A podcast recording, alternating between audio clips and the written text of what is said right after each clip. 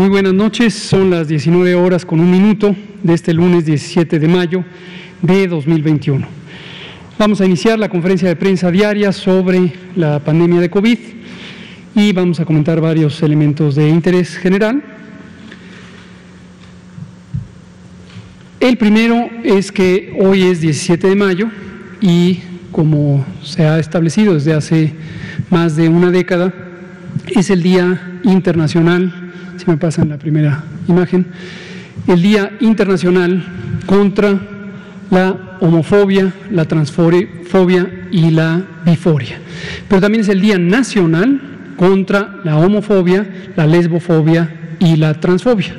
Hay una pequeña discrepancia, discrepancia entre las dos denominaciones, la internacional y la nacional, pero lo relevante es que es un día para recordar a todo la población la importancia de la inclusión y del respeto a todas las expresiones de diversidad en la identidad de género y en las preferencias sexuales.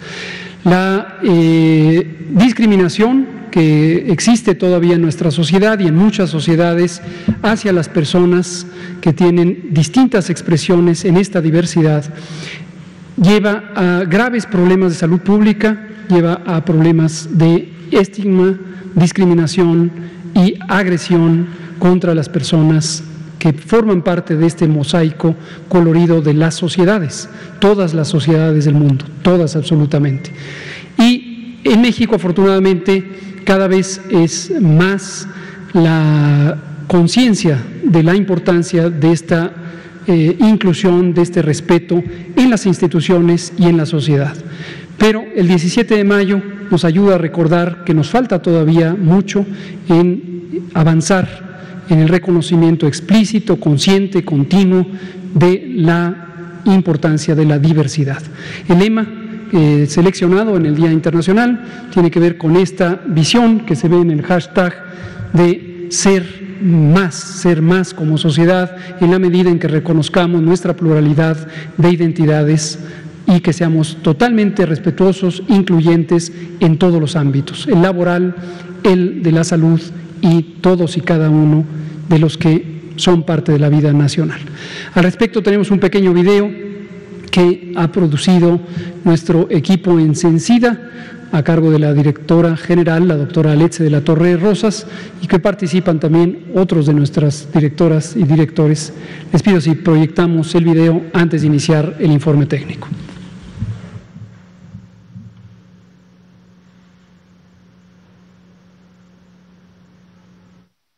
La encuesta mexicana de vivencias LGBT ante la COVID-19 mostró que en México la discriminación debido a orientación sexual e identidad de género se incrementó durante la contingencia por SARS-CoV-2.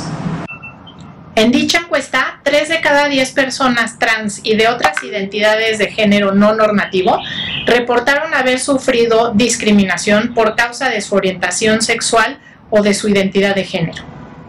El estigma y la discriminación son inaceptables. Únete al esfuerzo para garantizar una atención a la salud respetuosa e incluyente. Defender la diversidad LGBTIQ es ser más como sociedad. Ese es el mensaje que transmitimos desde la Secretaría de Salud en la voz de Alexe de la Torre, Carla Berdichevsky y Ricardo Cortés. Es un mensaje de toda la Secretaría y de todo el Gobierno de México. Muchas gracias. Vamos a iniciar con el informe específico sobre la pandemia y tendremos, como en otras ocasiones, la parte de la evolución de la epidemia, donde también hay noticias positivas. Ayer abrimos con ellas eh, por ser domingo, inicio de la semana epidemiológica, y enseguida la información sobre la vacunación contra COVID. Doctora Lomía, por favor. Con mucho gusto, señor secretario. Muy buenas eh, noches tengan todas y todos ustedes. Vamos a iniciar con la actualización de la estadística y el comportamiento de la epidemia de la COVID-19 en México. Tenemos aquí nuestras eh, dos eh, curvas, ya ustedes las conocen, saben muy bien qué significan, las actualizamos y explicamos prácticamente todos los días para que siempre estén eh, informados y obviamente tengan los últimos datos de qué está sucediendo en México en relación a la COVID-19. Como bien lo comentaba el doctor Hugo López Gatel, el día de ayer abrimos nuevamente una semana, para efectos de la gráfica, la semana 18 con un nuevo descenso. Ayer habría con 20%, el día de hoy continúa con un 19% y obviamente esto nos da una buena expectativa de que la semana pueda cerrar con una tendencia descendente y por lo tanto sumarse a esas 17 semanas anteriores en las que ya desde que inició el año hemos mantenido esta tendencia eh, como tal. Eh, esto también viene de la mano y es congruente con los casos activos estimados, en donde continúan siendo menos del 1%, es decir, si estos 2.568.783 casos estimados que se distribuyen desde el mes de febrero del año pasado en esta curva de color azul que vemos es la totalidad de los casos acumulados, 16.506, por eso es menos del 1%, representan a las personas que iniciaron con signos y síntomas en los últimos 14 días. Así es de pequeña la magnitud que estamos teniendo en las últimas dos semanas para efectos de la curva epidémica en México. Y bueno, un número que también día con día viene incrementando, que se refiere a los esquemas completos de vacunación contra la COVID-19, que este es un número que sí queremos que todos los días siga aumentando y logrando nuevos eh, récords históricos para efectos de la vacunación contra COVID en México. Para el día de hoy, 10.652.500 personas que ya tienen esquemas completos, es decir, ya recibieron o las dos dosis de las cuatro vacunas que así lo requieren o la dosis de cancino, sabiendo que esta solamente requiere de una sola aplicación para efectos de lograr la efectividad que el fabricante ha eh, demostrado a través de sus ensayos. Y es importante referir un dato que se estará también eh, actualizando, que este número, este más de 10.6 millones de esquemas completos, representan ya el 8%, y estamos hablando de esquemas completos, 8% de la población total en México, pero si recordamos el enfoque de la vacunación es en los adultos mayores de 60 años y más, para este grupo en específico está representando un 13%. Y este es entonces el avance que estamos teniendo. De seguro en el componente de vacunación nos estarán ampliando de manera importante esta información. Si vemos la siguiente diapositiva, mantenemos también la disminución y la tendencia descendente en las hospitalizaciones diarias. Recordemos que esta gráfica tiene como su fuente la red IRAG o la red de las infecciones respiratorias agudas graves. Para fines prácticos, son todas aquellas personas con sospecha de COVID, pero que además desarrollan enfermedad grave, enfermedad crítica, y por lo tanto deben de ingresar a recibir una atención eh, especializada, ya sea en un segundo o en un tercer nivel de atención, y entonces por lo tanto nos refleja el comportamiento de la enfermedad grave y crítica por COVID-19 en México. Y lo que estamos viendo también que es congruente con la carga de enfermedad, es decir, con la cantidad de casos totales estimados que incluyen los COVID leves, los COVID moderados, pues también tenemos desde principios de año que se mantiene esta tendencia, menos 86% si consideramos el punto más elevado que tuvimos en el mes de enero, donde está específicamente la flecha de color rojo en relación obviamente al último corte. Para efectos de camas generales, a nivel nacional, solo un 10% de ocupación, eso quiere decir que el 90% de las camas se encuentran disponibles para poder atender a los pacientes que así lo requieran. No tenemos cambios en relación a ayer domingo. Así también las camas con ventilador para los pacientes más críticos para el día de hoy un 14%, también sin cambios. Y estos dos números, pues obviamente representan los porcentajes de ocupación que en estos últimos días han sido los más, más bajos desde que el año pasado inició la epidemia y obviamente tuvimos el paso durante la primera, la primera curva. Vamos a seguir actualizando en días siguientes esta información. Gracias, doctor José Luis Salomía. Vamos a comentar ahora sobre vacunación. La vacunación contra COVID-19 continúa y continúa a muy buen ritmo el Programa Nacional de Vacunación contra COVID-19. Tenemos ya cinco poblaciones, cinco elementos constitutivos de la sociedad que están siendo vacunados de manera específica por distintas razones y con objetivos diferentes, pero que todos ellos componen la estrategia de respuesta de salud pública a la epidemia de COVID-19. Ayer domingo 16 de mayo hasta las 21 horas, durante el día día 16 de mayo tuvimos 133.422 aplicaciones de vacuna. Como veremos eh, enseguida, estos son bloques semanales que corresponden a los embarques de vacuna que van llegando. Hemos destacado en varias ocasiones esta apariencia de espigas que tiene la distribución en el tiempo de la vacunación, en donde tenemos algún día con el máximo de vacunas que se logran poner en el día y luego en días subsecuentes unas cantidades menores en la medida en que los lugares donde están asentadas las unidades de vacunación activas van completando la meta y se van cerrando a lo largo de la semana para dar lugar a movilizarnos a la siguiente comunidad, del siguiente municipio o en el caso de la vacunación de personal educativo, el siguiente estado programado y empezar la semana y completar. Es decir, a lo largo de una semana se completa la meta y se termina de utilizar el embarque correspondiente. Enseguida presentaré el calendario para la siguiente semana, la semana que está abriendo en este momento, y veremos que se repite este comportamiento. La siguiente, por favor. En forma acumulativa, aquí se puede ver de manera eh, acumulada cómo ha sido la velocidad de vacunación, se ha mantenido una velocidad constante en la medida en que esta línea permanece más o menos a la misma inclinación, lo que revela la velocidad a la que está ocurriendo la vacunación en nuestro país, con pequeñas variaciones semanales que se pueden apreciar con estas eh, fluctuaciones de la curva, pero en general esta línea continua más o menos a 45 grados, que revela la vacunación. Estamos teniendo un promedio de casi 400 mil vacunas eh, aplicadas en promedio diariamente a lo largo de la semana con esas variaciones. En forma acumulativa, 23 millones 301 mil 884 vacunas han sido puestas a la población residente en nuestro país. Aquí aprovechamos de cuando en cuando para recordar el número tan pequeño y la proporción tan pequeña de vacunas no aprovechadas que por distintas razones ocurre en cualquier programa de vacunación. Pero destacar el número 0.1%, que es una proporción extraordinariamente baja para lo que habitualmente ocurría en los programas de vacunación en México. La siguiente, por favor. Esto estas dosis, 23 millones, significan 15 millones 544 mil 106 personas que han recibido alguna dosis de vacuna y, como se dijo al inicio, 9 millones y medio el esquema completo. Y ya desde hoy estamos incorporando un elemento nuevo que es cuánto representan respecto al porcentaje o como porcentaje de la población. Esto es la población total de México, considerando niñas, niños, adolescentes, adultos, 12%. Y si consideramos solamente a la población que hasta este momento está autorizada a ser vacunada, es decir, mayores de 18 años, tendríamos 19%, que es la meta general de lo que a este momento está contemplado ser vacunado, en la medida en que no hay autorización sanitaria alguna para vacunar a personas menores de 18 años.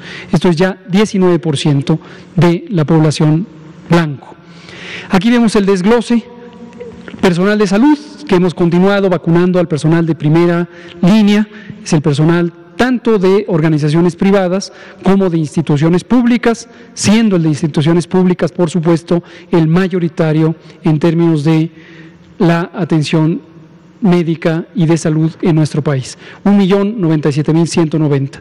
El personal educativo, tenemos registradas hasta el momento 1.843.832, más la información que se irá acumulando del cierre de la semana que acaba de terminar y las personas adultas mayores de 60 años, 10.715.748 que han quedado ya registradas de manera puntual y las personas de 50 a 59 años, 1.887.336. Próximamente incorporaremos como una categoría específica a las mujeres embarazadas, embarazadas de 18 o más años de edad y solamente deben vacunarse quienes tienen 10 o más semanas de embarazo.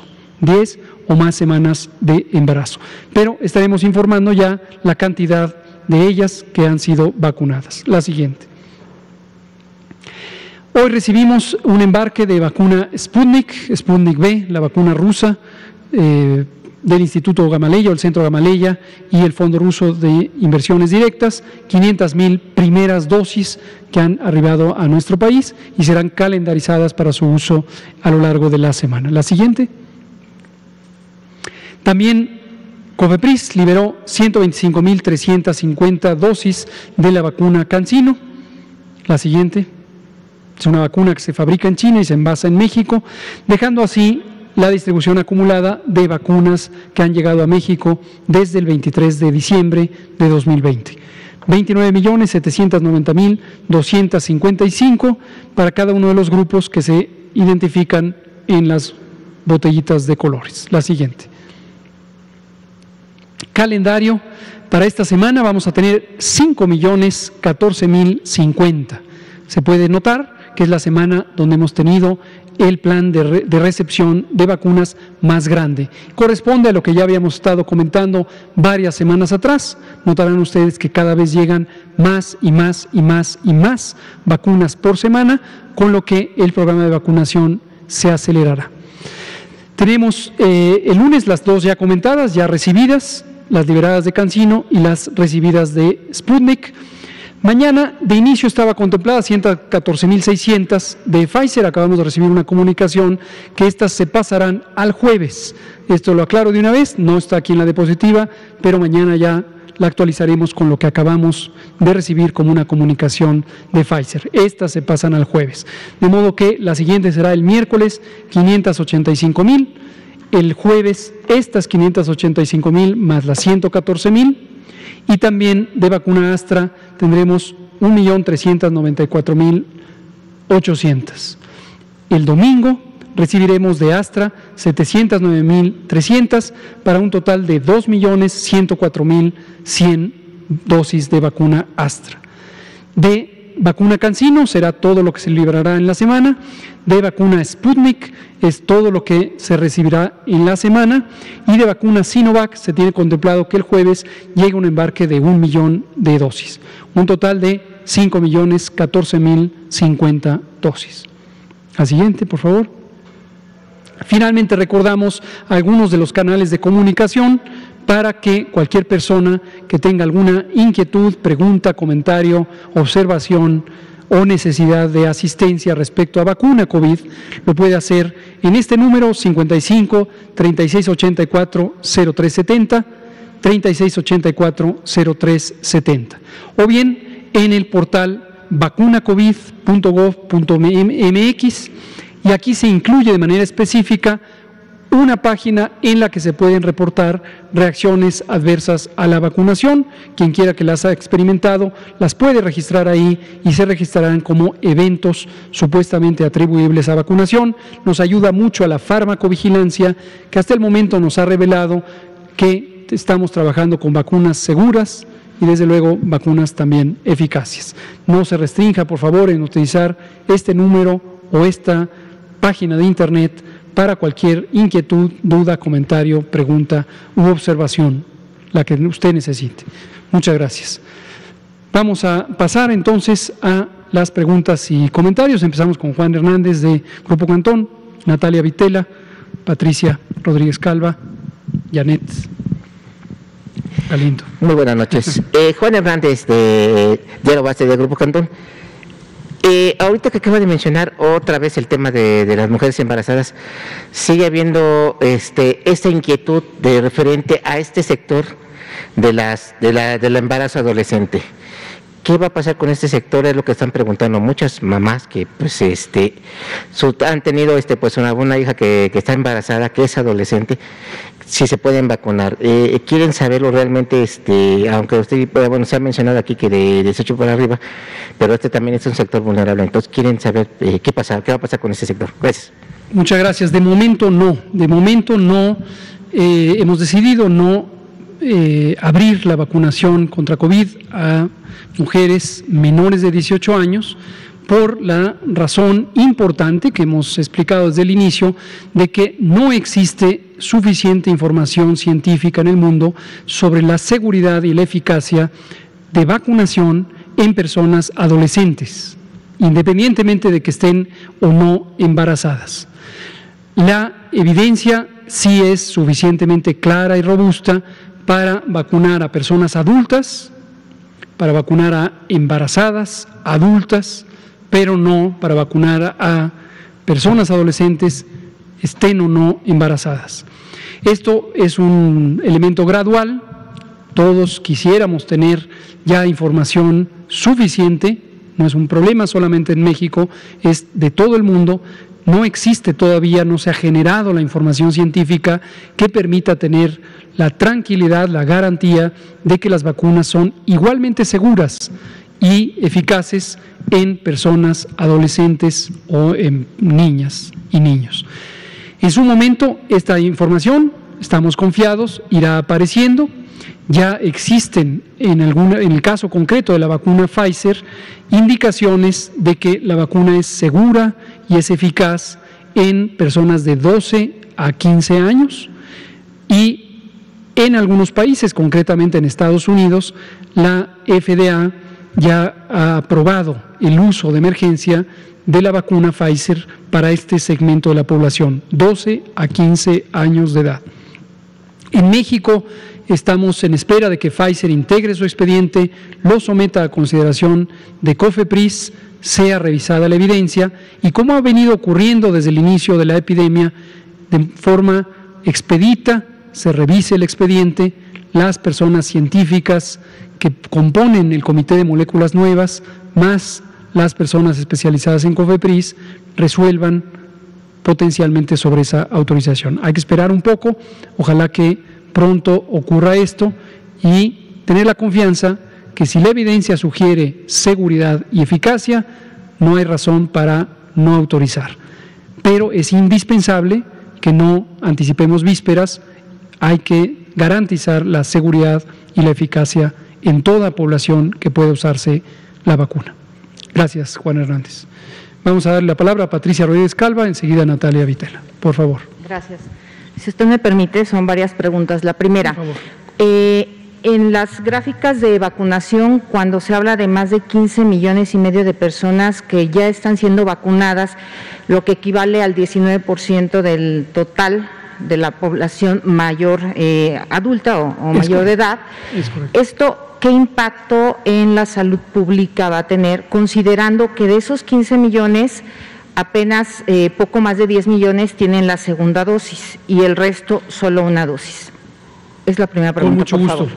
Lo que habíamos comentado en otras ocasiones, eh, lo comentamos con mucho gusto nuevamente, las vacunas en general, no solo vacuna COVID, pero ahora voy a dar unos ejemplos de vacuna COVID, cuando se utiliza más de una dosis es porque la naturaleza de la respuesta inmune, la respuesta de defensas ante la vacunación y potencialmente ante la propia infección natural, requiere más de un estímulo más de una eh, aplicación para lograr la potencia máxima de la respuesta inmune que se requiere.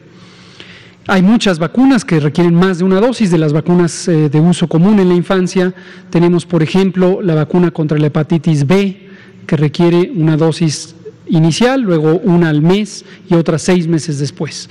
Tenemos la vacuna contra difteria, tosferina y, tétanos, que requiere vacunaciones a los dos, cuatro y seis meses de edad y luego la vacuna de tosferina, un refuerzo en los eh, cuatro años de edad. Algunos ejemplos. Entonces es muy común que se requiera más de una dosis. Ahora, en algunos casos, en la primera dosis se avanza más o el efecto de la primera dosis es más poderoso que el efecto de las dosis siguientes. En general, en las vacunas contra COVID se ha observado que cerca del 80% de la potencia máxima que se puede lograr con el esquema de vacunación se logra en la primera dosis y luego la segunda dosis agrega el 20% restante. Tan es así que algunas de las vacunas incluso han encontrado que con la primera dosis se logra más de ese 80%, se logra prácticamente la totalidad del efecto esperado y han planteado no tener doble dosis, sino solamente una dosis. Dos ejemplos concretos. El laboratorio Janssen o Johnson Johnson en su momento había diseñado su producto para necesitar dos dosis y a lo largo del ensayo clínico se dio cuenta que necesitaba solamente una dosis y su propuesta formal ante las agencias de regulación sanitaria fue un producto de una sola dosis. La vacuna, la vacuna Sputnik B estudió que se necesitaban dos dosis, identificó una potencia de 92% de eficacia y ahora mismo está con esta propuesta de Sputnik Light en donde posiblemente sugeriría o propondría el uso de una sola dosis. Entonces, esto es eh, lo que ha estado ocurriendo. Me parece muy importante la pregunta que usted hace, Patricia, sobre qué implica en términos de salud pública. Si seguimos esta línea de argumentación con base en la evidencia científica, lo que podríamos observar es que la mayor contribución ya se logra desde la primera aplicación y lo mismo en términos poblacionales, la capacidad protectora que puede en su momento reducir la mortalidad, la ocurrencia de casos de enfermedad grave o incluso de enfermedad se logra ya desde la primera dosis, aunque desde luego aplicar el esquema completo contribuye aún más para las vacunas en las que esto sigue siendo necesario. Y precisamente hablando de mortalidad, eh, nuevamente hoy se tiene el registro de menos de 60 muertes, digamos, registradas eh, de acuerdo al último reporte, ¿no? Esto, ¿qué lectura se le tiene que dar sin, como usted ha dicho, echar las campanas al vuelo? Porque la población, eh, alguna parte de la población ya está vacunada y también ya se ven, digamos, sectores de la población que no están llevando las medidas de higiene, sobre todo están dejando de usar eh, cubrebocas y bueno, se dan estas cifras. ¿Qué tendríamos que hacer realmente para que no hubiera un rebrote o esa tercera ola que eh, usted lo ha dicho en, varias ocasiones no se ha descartado? Muchas gracias, Patricia, por recordar esto y ayudarnos a recordárselo a todo el pueblo de México. La epidemia va en un descenso muy consistente, muy sostenido. Eh, cerramos ya 17 semanas consecutivas de reducción y por los datos que se visualizan ya para la semana 18 y 19, vemos que la tendencia se conserva. Eh, esto no quiere decir que se acabó la epidemia. Hay cifras muy alentadoras, esta reducción de 86% en las hospitalizaciones COVID, comparadas con lo que llegamos al punto máximo en la primera semana de enero. Desde luego, el observar que la cantidad de eventos nuevos de enfermedad y de lamentables defunciones es semejante a lo que teníamos hace un año, eh, incluso más allá de un año, más o menos lo que teníamos al final de abril, primera semana de mayo pero la epidemia no se ha acabado. En la medida en que existan casos de enfermedad en el territorio nacional y que existan casos de enfermedad COVID en el resto del mundo, el riesgo de una reemergencia, de un rebrote, de una tercera ola, sigue presente. Entonces, hay que mantener el equilibrio entre esta esperanza, esta alegría, esta eh, satisfacción que da el ver la epidemia en reducción ya por más de cuatro meses y medio con la prudencia de saber que el riesgo sigue presente y que debemos seguir con las medidas de precaución. Llegará el momento en que podamos decir con tranquilidad, hay una proporción muy grande de personas inmunes, ya sea por historia de infección, ya sea por vacunación o por ambas, y la epidemia en muchos países se ha reducido y en ese momento ya quizá podremos decir algunas de las medidas se podrán quitar. Pero hoy por hoy sigamos utilizando las mismas medidas de precaución independientemente de que estemos o no ya con la vacuna o en algún momento eh, tuviéramos la enfermedad COVID. Y finalmente, ¿qué mensaje le envía usted a los empleadores, jefes, eh, ya sea del sector público o privado, que eh, no le dan permiso a sus empleados de salir a vacunarse y donde incluso a veces les dicen, si tienes que faltar a trabajar, te descontamos el día. Gracias. Pues le damos un mensaje general, desde luego no es competencia de la Secretaría de Salud interferir sobre los temas laborales. A usted, persona trabajadora, le recuerdo que existe la Procuraduría de Defensa del Trabajo, la Profedet, y que los números, si usted busca en Internet o busca, llama al, 911 le pueden dar la información de cómo acceder para presentar una denuncia en caso de que sus derechos como persona trabajadora estén siendo vulnerados. Profedet, Procuraduría de Defensa de la Persona Trabajadora o del Trabajo. Desde luego que le restrinjan la oportunidad de ser vacunada, vacunado, es improcedente, es eh, violatorio de sus derechos y además causa un daño muy importante a usted, a su familia, a su comunidad y a toda la población mexicana. El mensaje tanto obvio que le podemos dar a cualquier persona empleadora del sector público, del sector privado o del sector social es que tengan un poco de conciencia sobre la importancia colectiva de las medidas de salud pública.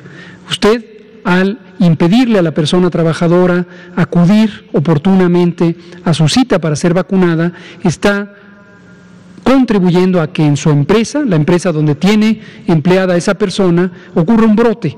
Y eso le va a causar daños a las personas que trabajan bajo su responsabilidad, lo cual posiblemente se convertiría en una responsabilidad de usted por haber contribuido a que ocurriera eso. Pero además usted como persona dueña o gerente de una empresa, de un taller, de cualquier eh, fuente de trabajo, se está cometiendo un error a usted mismo en atentar contra el funcionamiento de esa entidad de trabajo. Y si es en el sector público, también es lo mismo, la oficina que está a su cargo y si usted está impidiendo que se vacunen las personas trabajadoras en la oficina, que es su responsabilidad, usted está contribuyendo a dañar a esas personas trabajadoras y está atentando contra el funcionamiento de la oficina que usted dirige.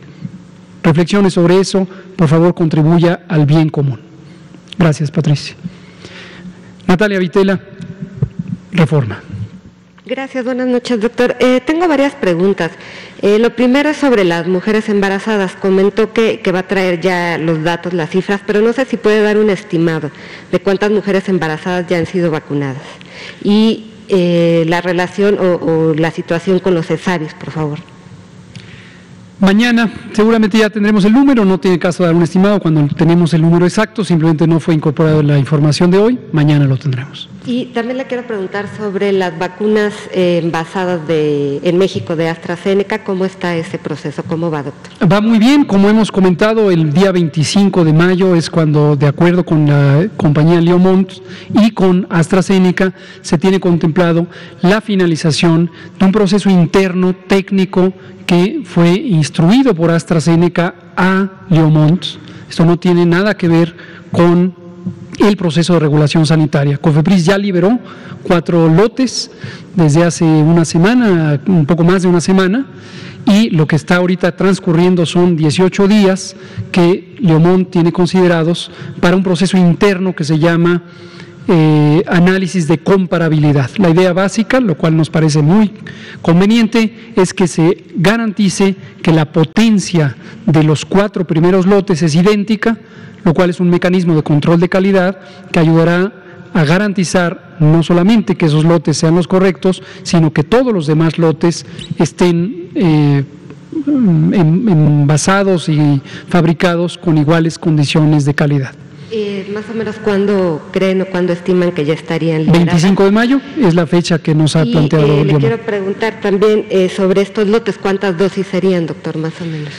Gruesamente cada lote tiene cerca de 280 mil dosis, eh, no es un número fijo, uno podría pensar que un lote siempre es de la misma cantidad, pero no es así. Eh, el proceso de producción implica la la generación de réplicas del producto y eso a veces da mejor rendimiento, a veces menor rendimiento, de acuerdo a la variabilidad del proceso conocido en la fabricación de vacunas en México y en el mundo para todas las vacunas, no solo las de COVID, sino para cualquier otra vacuna. Sí, eh, otra pregunta, doctor, es sobre eh, la epidemia va la baja. ¿Cómo va la situación de la reconversión de los hospitales? ¿Y el acuerdo que tenían con los hospitales privados todavía continúa o ya queda ahí? El acuerdo todavía sigue vigente, no recuerdo en este momento cuándo eh, está eh, calendarizado para terminar. Y eh, respecto a la conversión inversa o reordenamiento o reorientación, en general, desde agosto de 2020, recordarán que aquí comentamos que publicamos un lineamiento técnico específico sobre continuidad de operaciones. La idea básica de esta continuidad es que ninguna unidad de salud esté ociosa. En el momento en que empieza a bajar la actividad epidémica, se puede reaprovechar esas unidades hospitalarias. ¿Por qué lo publicamos en agosto de 2020? Porque justo es cuando empezó la reducción, posteriormente empezó la alza de los casos y las hospitalizaciones durante octubre, noviembre, diciembre y hasta la primera semana de enero. El lineamiento sigue vigente, sigue siendo técnicamente procedente y está en uso en cada comunidad de cada entidad federativa. Se van tomando las decisiones técnicas de acuerdo a lo que se observa. Cama que está vacía, cama que se puede aprovechar para atender otros padecimientos. Y siempre conservando un mecanismo flexible que permita reexpandir en un tiempo razonable en caso, ojalá no sea la situación, de que tuviéramos una tercera ola. Y ya por último, preguntarle, ¿cuándo estiman que van a acabar con los adultos mayores la vacunación, ya la segunda dosis? ¿Los adultos mayores de, de 60 o de 50? De 60. Ya acabamos, eh, es lo que comentábamos. Eh, hace dos o tres semanas, eh, cuando empezamos la fase 2, que es la de 50 y más, eh, indicamos que ya habíamos terminado la vacunación, al menos de primera dosis, de adultos eh, mayores de 60. Por supuesto, ha continuado la vacunación de adultos mayores de 60 para la segunda dosis y nos restan cerca de 200 municipios por completar la segunda dosis. Esa no se puede anticipar, por supuesto, porque depende del calendario que cada vacuna tiene de acuerdo a sus condiciones eh, o sus características. Pero conforme se va presentando la fecha en la que es necesario poner la segunda dosis, se pone y nos quedan esos cerca de 200 eh, municipios. No se lo podría decir de memoria en este momento, pero es ya muy poquito. Sí, muchas gracias. Gracias, eh, Natalia. Vamos a pasar con Liliana Noble. No, estaba Janet Galindo, a quien le debemos varias sesiones. Adelante, Janet Galindo, de Mundo Farma. Gracias, doctor. Buenas noches. Janet Galindo, de Mundo Farma. A la redacción han llegado varias preguntas de ACRON, que es, la que agrupa las CROs. Eh, una de ellas es sobre qué ha pasado con la vacuna moderna se han, eh, no ha llegado aquí a México, eh, no debido a que eh, no se han hecho los estudios clínicos suficientes o las pruebas suficientes o qué es lo que ha estado pasando. Gracias. No, sencillamente no hemos tenido la necesidad de contratar una nueva vacuna. Eh, desde el inicio empezamos a trabajar con las distintas eh, propuestas o posibilidades que existían de vacunas. Las fuimos considerando una a una en igualdad de circunstancias eh, conforme se fueron concretando los proyectos. Algunas de las vacunas más tempranas en existencia en el mundo fueron la de Astra, que fue la primera, enseguida la de Pfizer y después las demás que hemos estado considerando conforme se fueron evaluando sus características, tanto de eficacia, por supuesto, seguridad, logística, las condiciones de refrigeración o congelación o ultracongelación, fuimos haciendo un plan de cuáles serían las más convenientes de adquirir, considerando desde luego también el costo, el costo para el gobierno de México. Y considerando todos esos factores, incluyendo también el calendario prometido de entregas, las fuimos incorporando. Cuando llegamos a tener unos contratos que nos permiten tener, como es el caso, suficiente vacuna, ya no estamos interesados en adquirir otras vacunas. Hemos tenido varias conversaciones con la gente de Moderna en distintas etapas del proceso, tanto conversaciones en la esfera científica como en su capacidad o propuesta de entregas y nos mantenemos al tanto. Hay una conversación útil, pero en este momento no tenemos ningún interés de considerarla. Si en algún momento dado la necesidad de vacunas incluyera la posibilidad de que no se cubriera algún segmento de la población y por lo tanto necesitáramos más vacunas, no tendríamos ningún inconveniente también en considerar a Moderna como consideramos a todas las compañías que tienen productos. Y la evaluación sería con los mismos criterios la calidad del producto, que incluye su seguridad, su eficacia, las condiciones de logística, su costo, los tiempos de entrega, etcétera, etcétera. Es por esa razón que solamente aquí en México se, eh, se están aplicando ahorita cinco eh, vacunas, eh, cinco tipos de vacunas. Es correcto. Las que tenemos ya lograron satisfacer nuestra necesidad para todo el país, considerando un programa de cobertura universal. De momento no necesitamos otras vacunas. Ok, y se había quedado pendiente nada más qué está pasando con los casos eh, post-COVID, que finalmente, bueno, el que las secuelas de COVID dejan eh, a las personas, dejan requieren con tratamientos múltiples, ¿no? Eh, eh, clínicamente, si se va a llevar un seguimiento o cuál es lo que se, qué es lo que se va a hacer eh, a nivel federal para estos casos. No solo se va a hacer en el futuro, se ha venido haciendo desde el inicio. O sea, recordar que aquí hay distintas situaciones. Una es la situación general de salud pública, la estrategia de respuesta ante la epidemia y lo que comentamos aquí principalmente eh, todas las noches es el abordaje colectivo, la salud pública. Pero eso no quita que a nivel individual, cada persona enferma que afortunadamente logró eh, pasar la etapa más difícil de COVID y salir eh, con bien, hay una proporción de ellas que tienen secuelas. Eh, unas de las más importantes son las que derivan del daño pulmonar.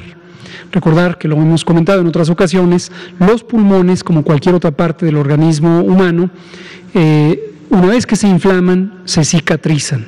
Pero los pulmones tienen una característica muy particular de estos órganos, necesitan ser flexibles, porque los pulmones básicamente eh, incorporan aire, sacan aire, cuando incorporan aire al expandirse es aire cargado de oxígeno, cuando liberan el aire es aire cargado de dióxido de carbono. Y la cicatrización, donde hay inflamación, después hay cicatrización en cualquier parte del organismo, también internamente en los pulmones. En el tejido pulmonar, la cicatrización ocurre en forma de una red, eh, son eh, una red formada por eh, líneas de tejido fibroso eh, propio de la cicatrización y esas eh, cicatrices fibrosas, esa red interna en el parénquima pulmonar, en el tejido pulmonar, le resta movilidad a los pulmones. Muy desafortunadamente, personas que han tenido COVID grave en su forma avanzada tienen una menor posibilidad de recuperar esa elasticidad pulmonar. Sin embargo, existen modelos de fisioterapia respiratoria que permiten compensar esa falta de eh, flexibilidad o de, distensibilidad de los pulmones mediante el reforzamiento de ciertos músculos que se involucran en la respiración. Este fenómeno se empezó a describir desde los primeros eh, meses de la epidemia en México y en el mundo y conscientes de que nunca Nunca México ha tenido una capacidad suficiente de servicios de fisioterapia respiratoria, nunca, incluso aunque no existiera la epidemia de COVID. Con mayor razón ahora que está esta cantidad adicional de personas que tienen esa necesidad. Entonces, conscientes de ello, establecimos algunas eh, conversaciones desde el inicio con una unidad técnica muy profesional que está en el Instituto Nacional de Enfermedades Respiratorias, eh, que eh, dirige el doctor Jorge Salas eh, muy atinadamente y esta unidad nos ayudó a generar materiales de entrenamiento para la población.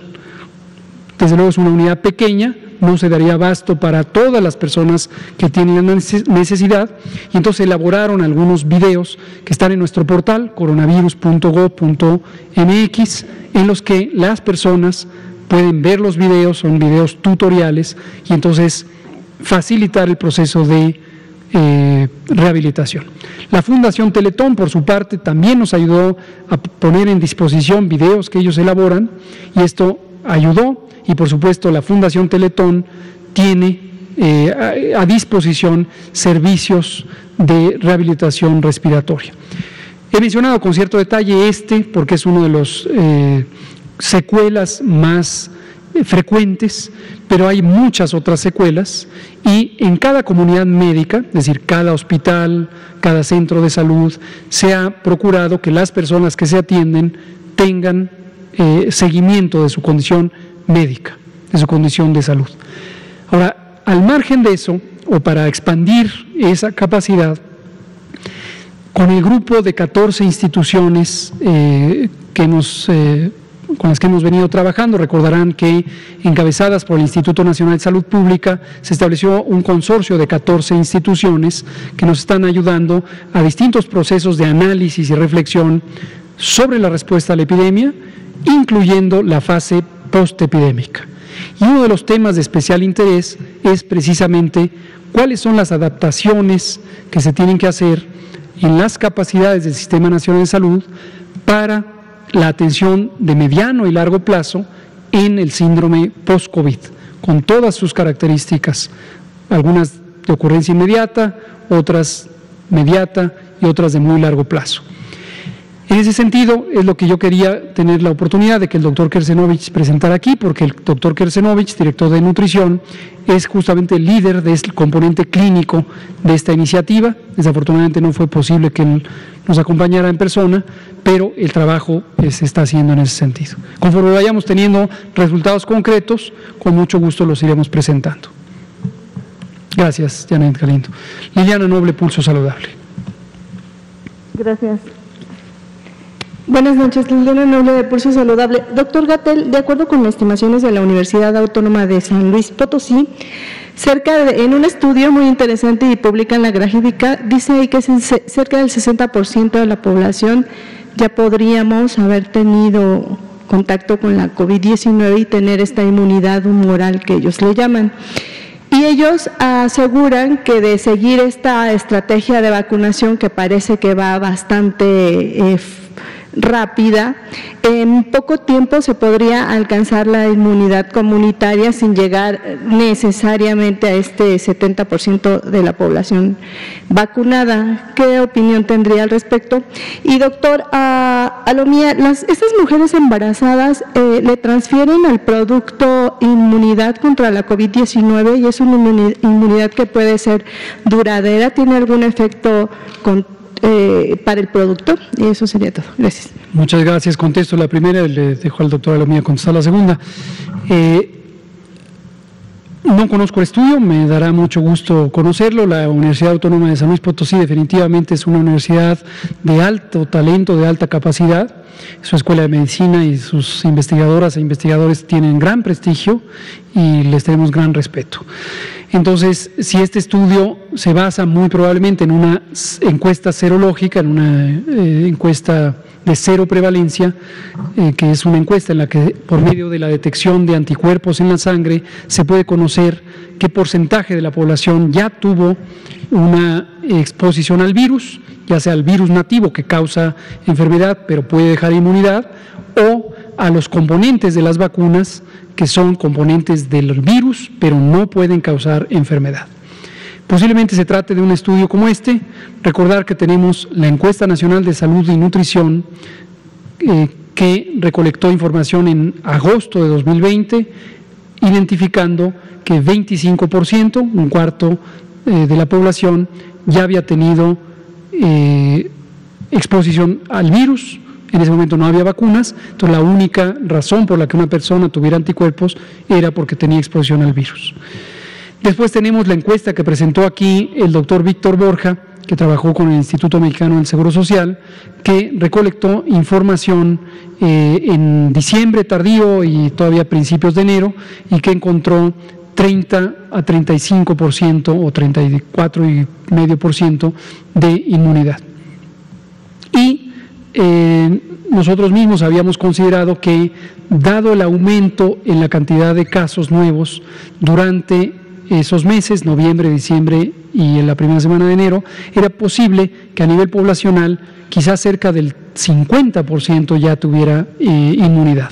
Entonces habría que ver cuál es la fecha de colección de información de las eh, colegas y colegos eh, compañeras y compañeros de la Universidad de San Luis Potosí y si es posterior a esas semanas de la encuesta del IMSS, a lo mejor nos da una pista adicional en el tiempo, que se ha seguido agregando inmunidad. Obviamente después del 24 de diciembre de 2020 ya puede ser inmunidad por enfermedad o inmunidad por vacuna. Ahora aquí una inquietud importante de esclarecer es, si uno tiene una población con inmunidad por infección, se antojaría que ya solo hay que vacunar a quien no tuvo infección para ir sumando el todo, el porcentaje de personas inmunes.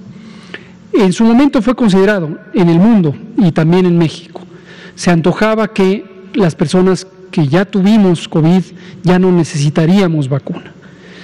Desafortunadamente no todas las personas tienen una respuesta inmune suficientemente vigorosa como para tener la tranquilidad de que ya no necesitan ser vacunadas.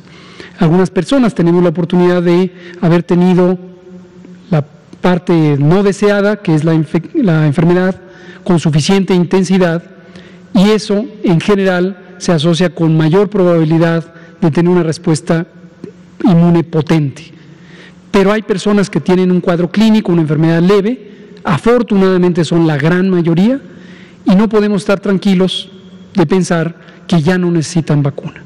Entonces, como se especificó desde el inicio, estamos vacunando a todas las personas que deseen vacunarse, independientemente de que hayan tenido o no COVID. Por lo tanto, los dos conjuntos, el de población inmune por enfermedad y el segundo conjunto, inmunes por vacuna, se traslapan. Y entonces no se suma eh, linealmente la proporción de personas inmunes. En su momento, para tener este fenómeno del umbral de la inmunidad de rebaño, es decir, la capacidad protectora que confiere el hecho de que haya un conjunto amplio de la población que ya no puede enfermar y no puede transmitir, se lograría si es que se cumplen algunas condiciones. Menciono algunas de importancia. La primera es que la inmunidad sea suficientemente eficaz o efectiva, es decir, que el tener anticuerpos en sangre realmente signifique una probabilidad menor de tener enfermedad. Y recordar que las vacunas protegen principalmente contra enfermedad grave, pero no necesariamente evitan cualquier intensidad de la enfermedad, o no en la misma proporción. Segundo es que no existe todavía evidencia científica suficiente de la capacidad de las vacunas para impedir que las personas se infecten, aunque no desarrollen enfermedad, y sobre todo impedir que transmitan, si es que el virus se alberga en sus gargantas y lo pudieran transmitir. Tercera, se requiere que la inmunidad sea de suficiente duración. Hasta ahorita se conoce formalmente en el mundo que la inmunidad dura un poco más de ocho meses. No conocemos que haya una actualización sobre la duración más allá de ocho meses de la inmunidad que causan ni las vacunas ni la infección natural. Entonces, si se cumplen esas condiciones, sí podemos decir que cuando tengamos cerca del 65 al 75% de la población con inmunidad, la epidemia ya no tendrá posibilidades de seguirse propagando en el territorio nacional, excepto quizá en pequeños brotes como casos de importación por personas infectantes que vengan de otras partes del mundo. Gracias. Doctora Lamia. En relación a la segunda pregunta, es precisamente una de las razones por la cual la lactancia materna es altamente recomendada y es por eso que digo aprovechamos la pregunta para hacer el llamado a todas las nuevas mamás, mamás que tienen niños en, en edad en la que todavía están recibiendo pecho seno materno, que lo hagan, porque esta es una de las razones, entre muchas otras que, que, existen de la lactancia materna. El apego obviamente que hay con la mamá, la interacción con el, con el niño, con el recién nacido, que además está en sus primeros meses de crecimiento, el balance que tiene de nutrientes la, leche materna en relación a la cantidad de calorías que vienen de, tanto de carbohidratos, de, de, de, azúcares y en este caso también de lípidos y obviamente el beneficio que lleva o conlleva el tracto digestivo de un recién nacido, está este punto que es precisamente la función protectora que da la, el, el, seno materno a través del cual se pueden transferir toda una serie de anticuerpos ¿no? que ayudan también al recién nacido a iniciar con ese desarrollo y fortalecer ese desarrollo de su sistema inmunológico. Ha habido ya algunas, eh, digamos, eh, publicaciones, algunos estudios que han evidenciado que eh, una mujer que desarrolla COVID-19, enferma de COVID-19 y por lo tanto genera anticuerpos, estamos hablando de manera natural, si lo hace durante su embarazo y está cerca el alumbramiento de su pequeño, de su pequeña, hay transferencia, se han identificado transferencia de anticuerpos, lo cual pues es un beneficio porque es una medida también que contribuye a protección. Ahora, que si obviamente todavía no sabemos, uno, qué tanto pueden durar estos anticuerpos en el, en el pequeño, en el recién nacido, qué tanta protección realmente pueden producirle para efectos de no enfermar o no tener signos y síntomas de COVID-19. Eso es algo que está en estudio, pero que de seguro en futuros eh, meses o en el transcurso del año estarán saliendo las publicaciones y los resultados de estos estudios. Y bueno, algo que definitivamente en este momento no se tiene es si los anticuerpos que se generan por la vacuna, ya no hablemos de la, de la inmunidad natural, sino la inmunidad, ya en este caso secundaria debido a una vacuna, ¿sí? pudiera también generar eh, tanto transferencia en la leche y protección.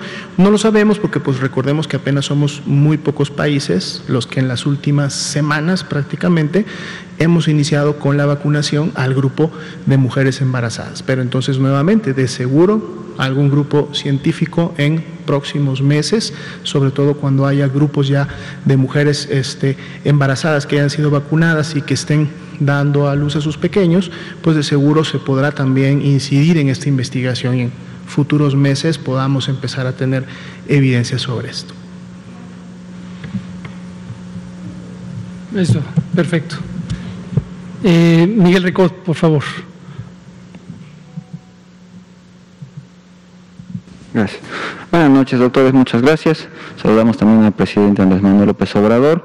Eh, doctor, eh, tengo varias preguntas, pero bueno, ya no más nos da tiempo de, nos da tiempo como de una. Un minuto. Eh, un minuto. varias personas me han comentado, bueno, dos personas me, preguntaron acerca de que tienen familiares cercanos en el área de, de, este, de hospitales, que son adultos mayores y que ya los llamaron a trabajar eh, son, son personal de salud, son, son médicos, pero eh, son adultos mayores y están preocupados porque me comentan que según tienen conocimiento de, los lineamientos de, este, del diario oficial de la federación, eh, no deben presentarse a trabajar, no, no, ahorita no deben ser llamados a, trabajar en esas circunstancias. Sin embargo, pues de alguna manera me comentan que sí están siendo obligados a, asistir a sus labores. Eh, independientemente de si fuese o no esta circunstancia verdadera o, falsa, quisiera preguntarle eh, en qué circunstancias eh, se encuentra el personal médico ahorita en esas situaciones y si están siendo llamados a, este, a trabajar, si ya cambiaron estos lineamientos y si no, ¿dónde podrían este, estas personas, este, no sé, denunciar o, reportar estas situaciones? Sí, muchas gracias Miguel por comentarlo.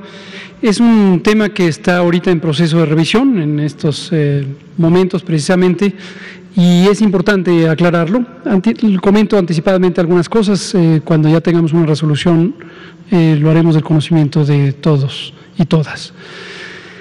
Las personas mayores de 60 años o personas que padecen alguna comorbilidad que en su momento fue identificada como un elemento de riesgo para padecer COVID grave, fue establecido en los lineamientos de la jornada de sana distancia y persistieron en, los del semáforo de riesgo COVID, los de nueva normalidad, que preferentemente no estuvieran en el campo de trabajo. Sin embargo, ahora tenemos una condición nueva que es la vacunación y existe la evidencia científica útil de que las personas que han recibido vacunas eficaces como las que usamos en México tienen una reducción sustancial de su riesgo independientemente de que tengan estas condiciones, tanto la edad como la comorbilidad. Entonces, lo que estamos analizando es la evidencia para posiblemente generar un nuevo, eh, una actualización de lineamiento al respecto de la conducta laboral eh, que se requiere sobre eh, esta situación. Entonces todavía no hay una resolución, pero en cuanto la tengamos, la comentamos y muchas gracias por ponerlo sobre la mesa. Muy bien, pues aquí terminamos, son las 8 de la noche de este lunes 17 de mayo, Día Nacional contra la homofobia, la lesbofobia y la transfobia, y Día Internacional contra la homofobia, la transfobia y la bifobia, bifobia eh, para recordar la importancia del respeto, la inclusión de todas las personas, independientemente de su orientación sexual o identidad de género, en todos los aspectos de la vida de la sociedad. Sigamos avanzando hacia una sociedad incluyente y respetuosa de todos los derechos, incluyendo este derecho. Muchas gracias, nos vemos mañana.